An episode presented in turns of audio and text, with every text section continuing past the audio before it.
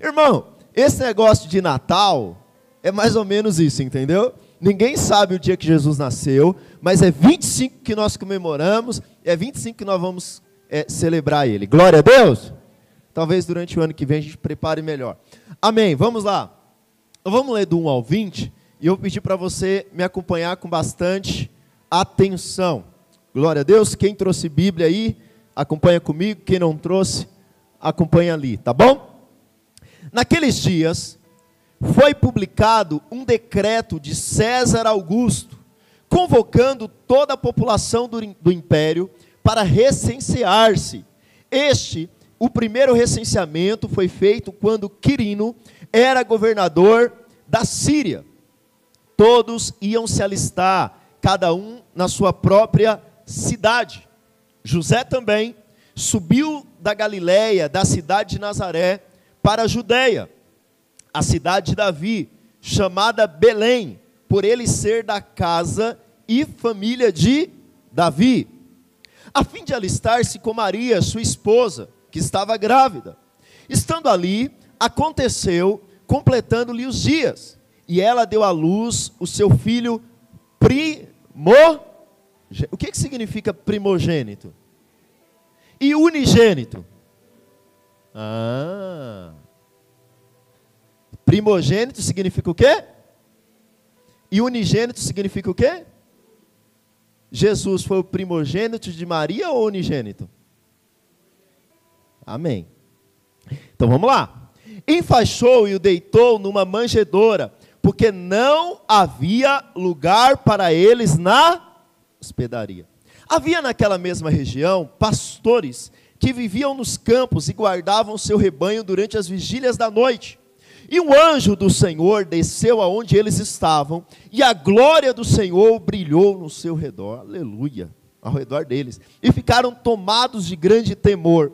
O anjo, porém, lhes disse: Não temais, eis que trago boa nova, de grande alegria, que será para todo o povo.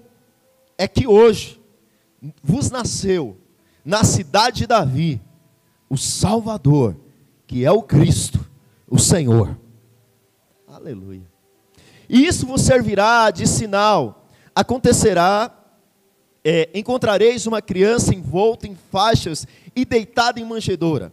E subitamente apareceu com o anjo uma multidão da milícia celestial, louvando a Deus e dizendo: Glória a Deus nas maiores alturas, e paz na terra entre os homens, a quem Ele quer bem. Vamos dizer isso aqui junto? Fala assim comigo. Glória a Deus nas maiores alturas, e paz na terra entre os homens, a quem Ele quer bem. E ausentando-se deles o anjo para o céu, diziam os pastores uns aos outros: Vamos até Belém e vejamos os acontecimentos que o Senhor nos deu a conhecer. Foram apressadamente, acharam Maria e José e a criança deitado na manjedoura.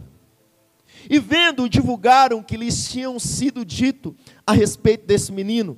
Todos que ouviam se admiraram das coisas referidas pelos pastores. Maria, porém, guardava todas essas palavras, meditando-as no seu coração.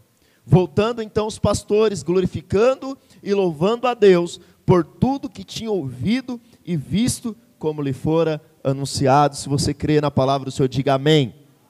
Irmãos, então, hoje nós celebramos a encarnação do Deus vivo. Jesus ele é a segunda pessoa da Trindade, não porque ele seja menor ou menos importante do que o Pai. Jesus, ele é o próprio Deus. Jesus não passou a existir a partir do momento que ele estava no ventre de Maria. Não, pelo contrário. Lá em João capítulo 1 diz que o Verbo se fez carne e habitou entre nós. João também vai dizer que todas as coisas foram feitas por intermédio dele, e nada foi feito sem ele. O que nós estamos celebrando hoje é que Deus se fez homem, Deus, ele resolveu habitar entre nós na pessoa de Jesus. Sabe, irmãos, isso muda toda a história da humanidade. Porque todos os homens desejam ir ao céu, mas nós temos um Deus que desejou descer à terra. E como que isso aconteceu? Deus começou então a preparar a sua vinda desde a eternidade. Antes que o mundo fosse mundo, antes que nós fôssemos criados, Deus já tinha na sua soberania, na sua história, o plano de fazer homem, de habitar entre nós, de se fazer um de nós. Quando o homem cai, Deus diz que a semente da mulher pisaria na cabeça da serpente. Toda história, toda narrativa bíblica é Deus preparando um povo, é Deus preparando uma nação, para que um dia o Criador dos céus e da terra pisasse sobre esse planeta para que ele se fizesse gente e habitasse entre nós. E esse dia aconteceu há cerca de dois mil anos atrás, num país menor que o Piauí, num país do interior, lá no do Oriente Médio. Deus, o Senhor da história. Na época que o Senhor resolveu se encarnar que houve a, a, a convergência de todos os tempos. O imperador daquela época era Augusto César. Então, olha só, a história converge, porque todo mundo conhecido está sob o domínio de um império. Que império, pastor? O Império Romano. E Augusto César, ele governava ali. A Judéia estava sobre o domínio externo, sobre a opressão externa. Davi, os filhos de Davi já não tinham mais poder sobre o seu trono. E você sabe que Deus então, justo naquela época, Deus coloca no coração desse homem, Augusto César, que não morava ali, morava em Roma. Deus coloca no coração daquele homem fazer um censo. Quantos aqui esse ano o IBGE bateu na sua porta, perguntando aí? Os outros que não bateu é porque você não atendeu, sabia? Porque eles bateram na porta de todo mundo. Resolveram fazer um censo em todo o império. E para quê? Qual que era o motivo externo? Quem são os homens que estão aptos para o serviço militar? E quem são? Qual, qual é o tamanho da sua família? O quanto de imposto você deveria pagar, está do verso 1 ao verso 5. Olha o que diz. É, no, na parte B, convocando toda a população do império para o quê? Recensear. Agora você sabe, José, apesar de ser de Belém, ele não morava em Belém. Ele morava no interior do país. Ele morava em Nazaré. Nazaré ficava a 122 quilômetros de Belém. Belém ficava a 10 quilômetros de Jerusalém, era próxima à capital. Agora, pastor, por que, que Belém era importante? Presta atenção nisso. Porque Belém foi onde a Bíblia diz, os profetas disseram, que era em Belém que o Messias teria que nascer. Irmãos, só que no último mês de gravidez de Maria, o Messias está a 122 quilômetros de distância. Foi em Belém que é chamado Casa do Pão. Belém, se lembra da história de Ruth? Ruth morou em Belém. Belém significa casa do pão. E o pão vivo que desce do céu tinha que nascer aonde? Na casa do pão. É em Belém onde Jacó, suas mulheres, é próxima a Belém, que elas são sepultadas. A coisa tem que acontecer em Belém, mas presta atenção, o casal está a 122 quilômetros de distância. Por isso, Deus então coloca no coração daquele homem: você precisa fazer uma pesquisa. Claro, ele nem imaginava isso, Pastor onde que diz que o Messias tinha que nascer em Belém, Miqueias, capítulo 2, verso 5. Miqueias 2, 5. Nem sei se você sabia que tinha esse livro na sua Bíblia, mas tem. E não é apócrifo. Portanto, não terás na congregação. Amém. Eu coloquei certo aí? Glória a Deus. Depois eu acho aí para você. Mas coloca no 5. Depois eu volto lá. Amém. Deixa aí. Depois eu volto em Miqueias 2,5. Olha só. Então, 5,2. Eu falei 2,5? Foi só para testar para ver se você estava bem. Aleluia.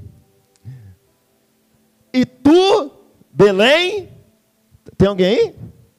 E tu, Belém, Efrata, pequena demais para figurar com o grupo das milhares de Judá, de ti me sairá o que há de reinar em, e cujas origens são desde os tempos antigos, ou seja, antes, desde a fundação do mundo, ele já existia, e ele tinha que sair de Belém. Desde os dias da onde, irmãos? Da eternidade.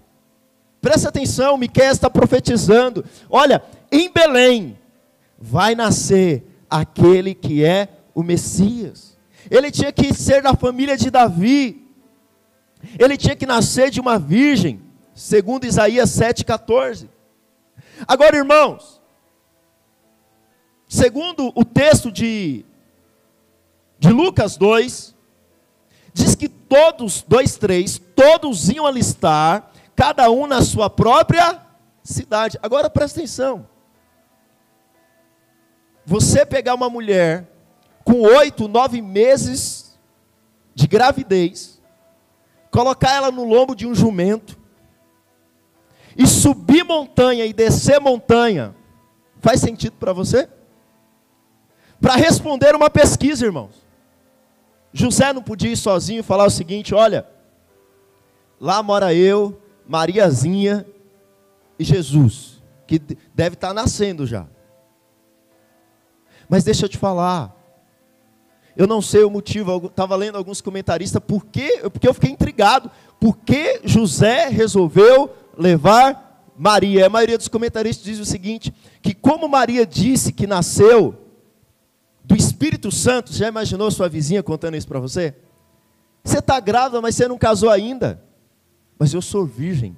O ente querido que está aqui é do Espírito Santo. O que, que suas vizinhas achar?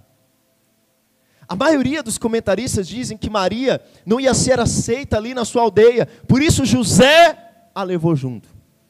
Mas irmãos, eu acho uma coisa: eu acho que José levou junto, porque ele diz: Eu não vou perder o nascimento do Rei dos Reis. Eu vou levar junto, porque eu quero estar junto no momento em que ele nascer. Sabe, irmãos, Deus é o Senhor da história. Às vezes o nosso coração, ele fica ansioso. Às vezes nós olhamos para a circunstância e nós falamos: como que vai acontecer? Deus, será que o Senhor não escolheu a mulher errada? Porque se é para nascer em Belém, por que, que o Senhor escolheu uma mulher que mora em Nazaré? Mas irmãos, Deus é Senhor da história. Se ele tiver que fazer que o imperador resolva fazer o censo do IBGE, ele faz levantar o censo do IBGE para que as promessas dele se concretizem. Se Deus tiver que fazer algo que nós falamos não estamos entendendo nada, Deus ele faz, porque Deus cumpre as suas promessas. Você sabe por que, que nós somos uma geração ansiosa e depressiva? Porque nós temos o maior índice de depressão e ansiedade, porque nós queremos governar o mundo. Nós queremos governar as coisas. Martinho Lutero dizia para o seu amigo Felipe: Felipe, para de querer governar o mundo. Sabe qual é o nosso problema? Que nós queremos governar cada centímetro da nossa vida. E Deus diz o seguinte: você não pode acrescentar nem um metro a mais na sua vida. Você não consegue nem segurar esses poucos cabelos que você tem na sua cabeça. Você não consegue segurar nada. Por isso, nós precisamos deixar todas as coisas na mão do Senhor. Glória a Deus, irmãos. Eu quero dizer algo para você: Jesus vai voltar dos céus para buscar a sua igreja. Pastor, eu não estou vendo. Parece que as coisas não estão acontecendo. Irmãos, não esquenta a sua cabeça. Ele é o Senhor da história.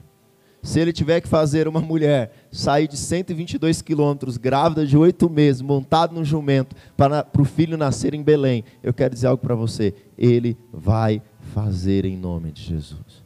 Amém? Você crê nisso? Amém? Nós precisamos descansar o nosso coração.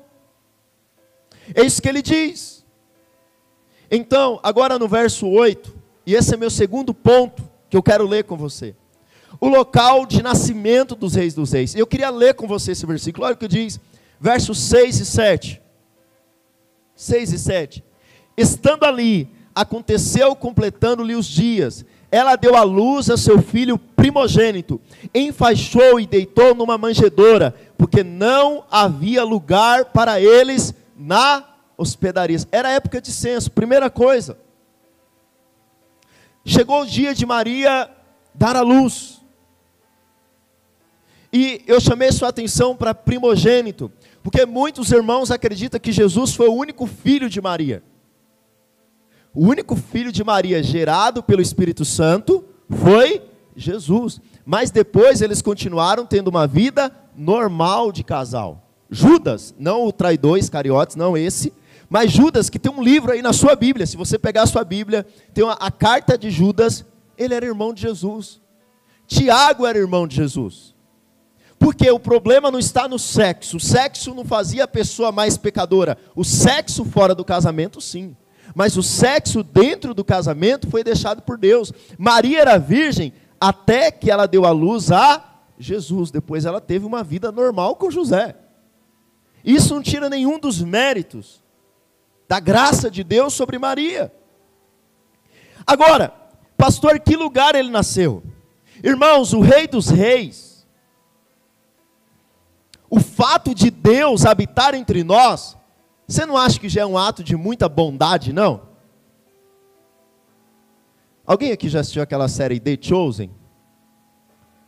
Irmãos, assistam essa série The Chosen. Os Escolhidos, está lá na Netflix, é, chama-se Os Escolhidos. Você precisa assistir. Tem uma cena que me chamou muita atenção, que Jesus está operando milagres, e aí os discípulos falam assim, né? Será que Jesus não vai precisar da gente? E Maria, ela fala em uma das cenas, fala, olha, teve um dia que quando eu olhei ele beber, e eu tive que limpá-lo. Está na temporada 2. Vou te dar um spoiler aqui. E eu tive que limpá-lo. Eu pensei, esse é Deus? Irmãos, porque presta atenção, Jesus é Deus, amém? Então Jesus criou Maria, sim ou não? Agora o Deus que criou Maria estava amamentando em Maria. Esse é o maior mistério que a humanidade pode pensar: o ministério da encarnação do Filho de Deus. Mas você quer ver a maior loucura? Se Deus viesse habitar entre nós e falasse o seguinte: eu quero o melhor palácio, prepara o melhor palácio do mundo, eu quero os partos com os melhores médicos. Se Deus dissesse isso por meio dos seus profetas, Deus ainda estava sendo muito humilde, mas Deus não nasceu sobre o teto de uma casa. Deus não nasceu sobre o teto de um palácio. Deus nasceu sobre uma manjedoura. Manjedoura tinha dois lugares que era manjedoura. Manjedoura era um, um cômodo separado onde os camponeses colocavam suas vacas e jumentos. Tinha outro lugar chamado de manjedoura também, que era grutas em Israel, onde os pastores de ovelhas colocavam o seu rebanho para abrigar à noite. Irmãos, presta atenção em algo. Às vezes nós colocamos a cabeça no nosso travesseiro, reclamamos da nossa casa, não é verdade? Porque essa casa não está boa desse jeito, porque essa casa não está boa daquele jeito, porque aquilo. Irmãos, Deus veio habitar entre nós. E Deus não escolheu palácios. Deus escolheu uma manjedoura. Deus se fez pobre, como diz Paulo em Coríntios 8, para que nós fôssemos enriquecidos em todas as coisas. Presta atenção, esse é o maior ato de bondade que Deus poderia fazer. Agora, presta atenção, diz que, olha só, na parte do verso 7, dá, um, um, dá uma balançada no irmão aí que ele comeu bastante ontem à noite, assim, fala para ele, vamos lá, irmão, mantém aí que isso é importante para você. Aleluia! Presta atenção. Por, por que, que ele nasceu na manjedoura? Porque não havia lugar para ele aonde? Era época de censo. As pessoas estavam indo para lá com as suas famílias. Era final, aqui entre nós, né? Ilustrando, final de ano. Os hotéis estavam cheios. Não tinha espaço para Jesus hospedar ali, irmãos. Agora deixa eu te perguntar uma coisa. É diferente hoje? Onde que Deus hospeda hoje? Irmãos, onde que Deus hospeda hoje, irmãos? No nosso coração, sim ou não? Essa é a hospedaria de Deus, amém? Mas tem pessoas que elas estão tão cheias de si mesmo. Elas estão tão cheias dos seus negócios. Elas estão tão cheias das coisas deste mundo que não tem lugar para Jesus. Às vezes, tem irmãos, e glória a Deus pela sua vida que você está aqui hoje, mas tem gente que nós tentamos achar um espaço no assunto sobre política, internet, dificuldade, casamento, e nós tentamos achar um lugar no coração dele para Jesus. Mas irmãos, não tem espaço para Jesus. Por isso que às vezes Jesus vai para corações para pessoas que não têm nada, que chegaram na vida da igreja sem casamento, chegaram pobres, chegaram destruídos, chegaram viciados. Ah, por isso que às vezes do pobre é o reino de Deus, porque tem gente que está tão cheio de si que não tem espaço para Jesus dentro do seu coração. Deixa eu te falar uma coisa para você. Onde que estavam os escribas? Onde que estavam os sacerdotes? Onde que estavam os fariseus, irmãos? Eles eram os especialistas de quando viria o Messias. Mas não tinha espaço para ele. Agora deixa eu te falar. Algo que o Espírito falou no meu coração, irmãos, de verdade. Quando que Deus, sabe quando você vai, final do ano agora, quantos aqui foram na casa de alguém? Levanta a mão aí. Amém. Alguns aqui eu acho que receberam pessoas na sua casa, né? Por exemplo, quando alguém vai na sua casa, ela precisa te avisar, sim ou não? Sim ou não? Ah, quem falou não, a gente pode ir lá sem avisar. Baiano é assim, né, Cláudio?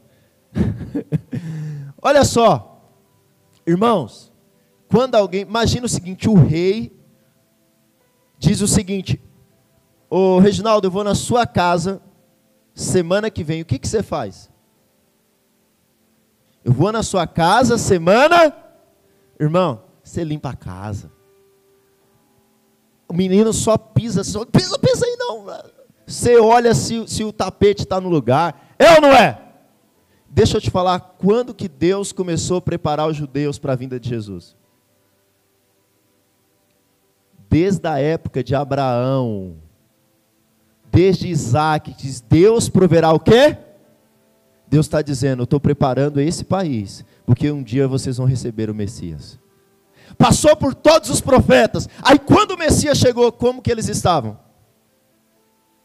Não tinha lugar para o Messias. O Messias teve que ficar numa manjedoura, porque eles não tinham preparado lugar para os reis dos reis. Essa foi a chegada do Messias. E como que foi a despedida do Messias? Deus chegou, manjedoura. Como que Deus saiu? Numa cruz. Agora deixa eu te perguntar a bola mudou. A bola agora está nas nossas mãos. Ele foi, veio, nasceu na manjedoura, morreu numa cruz, ressuscitou, foi aos céus. E agora ele não deu mais a missão para Israel. Ele jogou a bola para você. E ele diz o seguinte: Um dia eu vou voltar. Você é minha noiva. Esteja preparada. Sem mácula.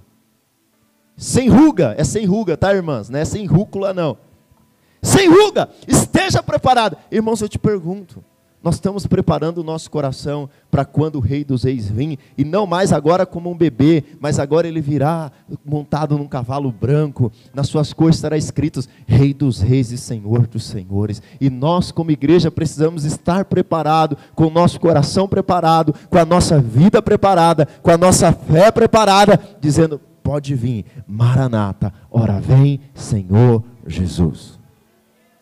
Aleluia! Quem foram os primeiros a receber a mensagem? Lá no verso 8. Havia naquela mesma região pastores que viviam nos campos e guardavam seus rebanhos durante as vigílias da noite.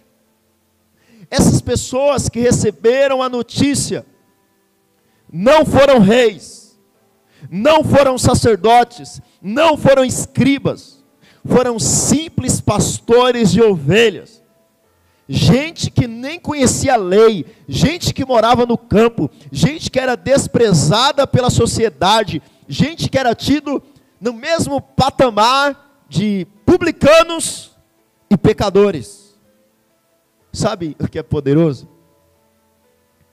Porque quando dizem os magos dizem para Herodes, o Messias nasceu. Herodes começa a pedir para os sacerdotes: onde que o Messias vai nascer? Ele disse: olha, lá em Belém. Mas você sabe o que é poderoso? A mensagem foi revelada para gente simples. Os anjos não apareceu no templo, os anjos apareceu no campo.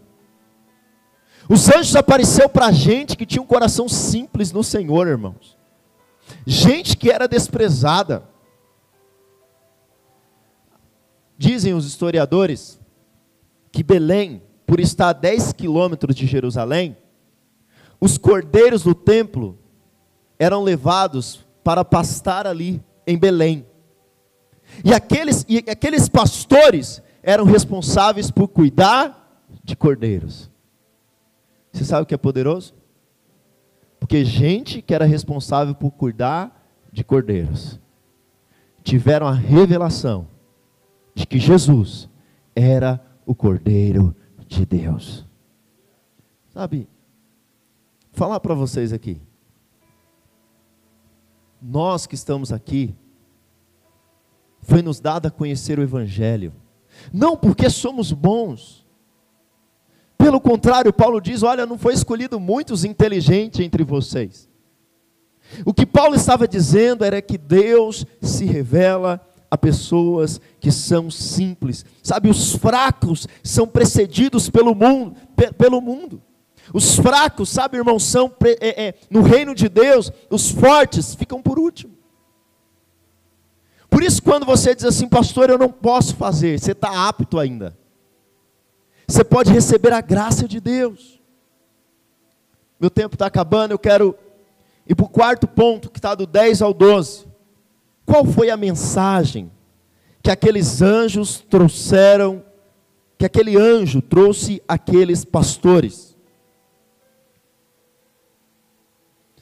Do 10 ao 12. O anjo, porém, lhe disse: Não temais. Eis que vos trago o quê?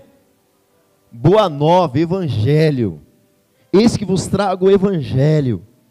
Boa nova de grande alegria, que será para todo o povo. É que hoje vos nasceu na cidade de Belém, cidade de Davi, o Salvador que é o Cristo Senhor. E isso vos será sinal: encontrareis uma criança envolta em faixas e deitada em manjedoura. A mensagem era: eu trago boas notícias para vocês. A mensagem era: o favor de Deus chegou sobre o mundo. O mundo ficou quatro mil anos na escuridão. Mas aquele que foi profetizado em Gênesis, aquele que esmagaria a cabeça da serpente, ele acabou de nascer na cidade de Davi. Agora a mensagem não é somente para os judeus, a mensagem é para todo o povo. Todo aquele que crê será salvo. Ele é o Cristo, Ele é o Salvador. Uma das coisas que me incomodam é que muitos, quando pregam o Evangelho, não parece boa notícia. Mas sabe aqueles anjos que não eram caídos? O Evangelho para eles eram boas notícias. Quem foram os primeiros a adorar a Jesus? Lembra? Jesus aqui, irmãos. Porque você adorar Jesus, quando você estiver diante dele, lá na Nova Jerusalém, sentado no trono, Rei dos Reis, Senhor dos Senhores, não vai ter nem opção. Você vai cair diante dele dobrado. Deus, tu és santo. A gente tem um pouquinho do nível de glória aqui no culto, os irmãos já começam a adorar. É, ver, é verdade ou não é? Mas o que nós estamos tendo ali é um bebê numa manjedoura, irmãos. No meio de vaca, jumentos. Ele está ali na manjedoura. Nascido de uma mulher. Quem foram os primeiros a adorar? Acompanha comigo, por favor, no verso 13. Tem alguém aí dá um amém? E subitamente apareceu com o anjo uma multidão de milícia, ou seja, milhares, celestial, louvando a Deus, dizendo: Glória a Deus nas maiores e paz, favor na terra entre os homens a quem ele quer bem. Quem que adorou aqui? Quem que adorou, irmãos? Os anjos. Os anjos adoraram. Os anjos adoraram. Os anjos que não precisavam de um Salvador, porque aqueles anjos não tinham caído, eles sabiam que ali estava o Deus encarnado, ele sabia que ali estava aquele que abriria o caminho entre os céus e a terra para a humanidade.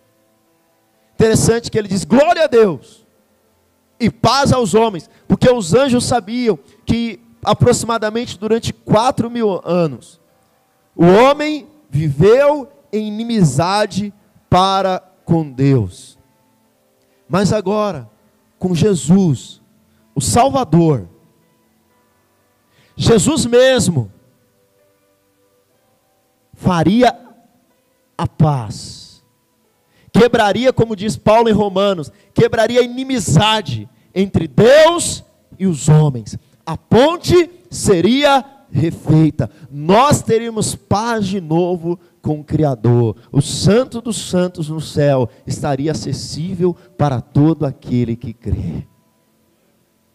Sabe, interessante que eu amo o final desse versículo.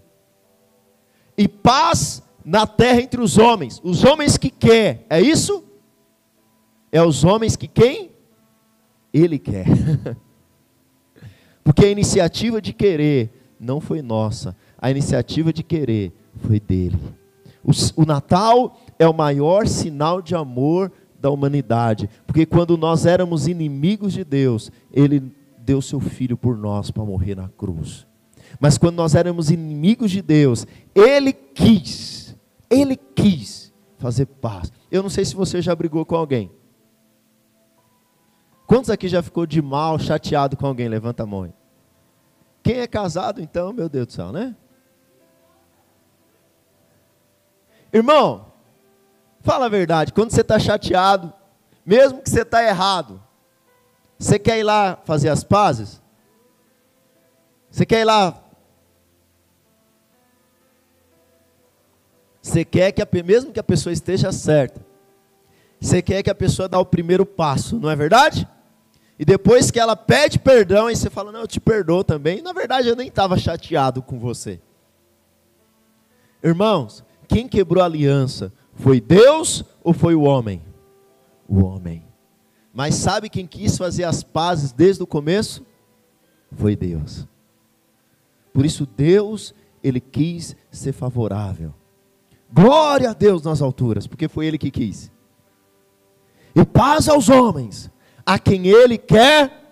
Irmãos, eu falo uma coisa para você, a melhor, ó, se uma autoridade, um presidente, um governador falar o seguinte: Ô Cláudio, eu quero que você vá bem, vou, vou abrir todos os caminhos para você prosperar você está feito. Mas, irmão, vou te dizer uma coisa: se Deus quiser que você vá bem, Não tem inferno, capiroto, capeta que consiga segurar. Porque é Ele mesmo que nos redime pela Sua graça. Essa é a notícia maravilhosa do Natal. Por isso que você tem que cantar. Por isso que você tem que celebrar junto com os anjos. Amém? Estou terminando agora. A resposta daqueles pastores, os primeiros a receberem a notícia, receberem a maior notícia já dada. Qual foi a reação deles? Olha o que diz o verso 15 ao verso 20. Eu vou ler de novo, talvez você tenha esquecido. E ausentando-se deles os anjos para o céu, como que os seus anjos dissessem: Eu estou indo para o céu, o negócio agora é com vocês. Eu já dei o, o start, agora é com vocês. Diziam os pastores uns aos outros: Vamos até Belém e vejamos os acontecimentos que o Senhor nos deu a conhecer. Foram apressadamente e acharam Maria e José e a criança deitada na manjedoura. Irmãos, tem gente que recebe a mensagem sobre Jesus e o que, que eles falam? Acho que não é o tempo de Deus para mim ainda não. Acho que minha hora ainda não é chegada. Acho que meu tempo ainda não chegou. Esses pastores podiam dizer o que aqui? Rapaz, deixa isso para o sacerdote. Deixa isso para os escribas. Isso aí não é para nós. Irmãos, imediatamente, após receber a notícia a respeito de Jesus, eles deram uma resposta de obediência. Mas tem gente, como eu te falei, que a hospedaria dele está tão cheio de, de outras coisas, de, de porcaria. Eu não sei você, mas acho que hoje você não quis comer muito. Alguns, né? Mas por quê? Porque você comeu muito ontem. Sabe? Você ainda está com gosto do pernil na boca ainda. Mas irmãos, aqueles que estão famintos de Deus, quando eles recebem a respeito de Jesus, Ele é o Cristo, Ele é o Salvador, a resposta dele é imediata. Sabe, Ele é como folha seca, pega fogo rápido. Mas tem gente que precisa tirar muita coisa de dentro de si ainda. Aqueles pastores responderam rapidamente. Te pergunto, você tem respondido rapidamente a Jesus? Ou você está nessa igreja já faz um, dois anos, três anos? Você, você vive na, nasceu no berço evangélico? está ouvindo de Jesus há tanto tempo e não deu uma resposta ainda para Jesus? Eu quero dizer que é hora de você responder imediatamente a Jesus. É tempo de você correr em direção dele, irmãos. Os irmãos do louvor podem vir aqui. Sabe, no verso 17. E vendo, divulgaram o que lhes tinha sido dito a respeito deste menino. Todos os que ouviram se admiraram das coisas referidas pelos pastores. Pastor, qual sinal que eu encontrei com Jesus? Não tem como você não falar dele. Todo lugar que eu vou, às vezes eu não consigo, irmãos, eu saio frustrado, porque tem lugar que você vai, as pessoas estão tão cheias de tanta coisa, tanta tranqueira, que você não consegue falar de Jesus, eu fico incomodado, falo, Senhor, não consegui falar de Jesus. Mas sabe qual a resposta de quem nasceu de novo? Ele não consegue ficar quieto. Mas não é para falar da vida dos outros, não. Ele não consegue ficar quieto para falar falar a respeito desse amor. Sabe, ele abre a boca para falar, porque disse: olha, tudo que eles ouviram falar a respeito desse menino, olha só, e vendo, divulgaram, verso 17, o que lhe havia sido dito a respeito desse menino. Irmãos, pregar Jesus que morreu na cruz não é difícil. Pregar Jesus que ressuscitou não é difícil, mas pregar a respeito de um menino e dizer, sabe aquele menino ali que nasceu de uma virgem? Aquele menino é Deus. Você precisa adorar e reconhecê-lo como Senhor e Salvador. Sabe, irmãos, hoje nós somos privilegiados de dizer: sabe aquele Jesus que nasceu, mas morreu na cruz, fez milagre, ressuscitou ao terceiro dia, um dia vai voltar? Ele é Deus. O nosso coração precisa estar cheio disso. A gente precisa lançar fora a nossa timidez. No verso 19 diz que Maria guardava todas essas palavras, meditando no seu coração. Maria ouvia a respeito de que Jesus era o Cristo. E ela mesmo meditava, trazia no coração. Irmãos, às vezes nós saímos daqui, né? Eu preguei essa mensagem. Amanhã, se te perguntarem o que foi pregado, você fala, sei lá, acho que foi sobre o Natal. Mas Maria, quando ouvia a respeito de Jesus, ela pegava aquela pregação, aquela palavra, guardava no coração dela. Sabe por que, que Maria guardava? Porque você já pensou olhar para o seu filho nas fraldas? Acho que não tinha fralda naquela época. Mas olhar seus filhos nos panos. Você amamentando, você limpando ele, você ensinando ele a falar. E você dizendo: Esse é Deus. Esse que me criou. Ele é o rei dos reis. Você já imaginou Maria adorando aquele bebê? Dizendo, está vendo esse bebê aqui? Ele amamenta em mim, mas na verdade é Ele que vai me salvar. Isso necessita de fé. Isso necessita de você crer, isso necessita um coração aberto, isso necessita você sair daqui com essas palavras e não lançar ela à beira do caminho. Isso necessita você pegar essas palavras e guardar no seu coração e queimar no seu coração. O Natal é a respeito disso.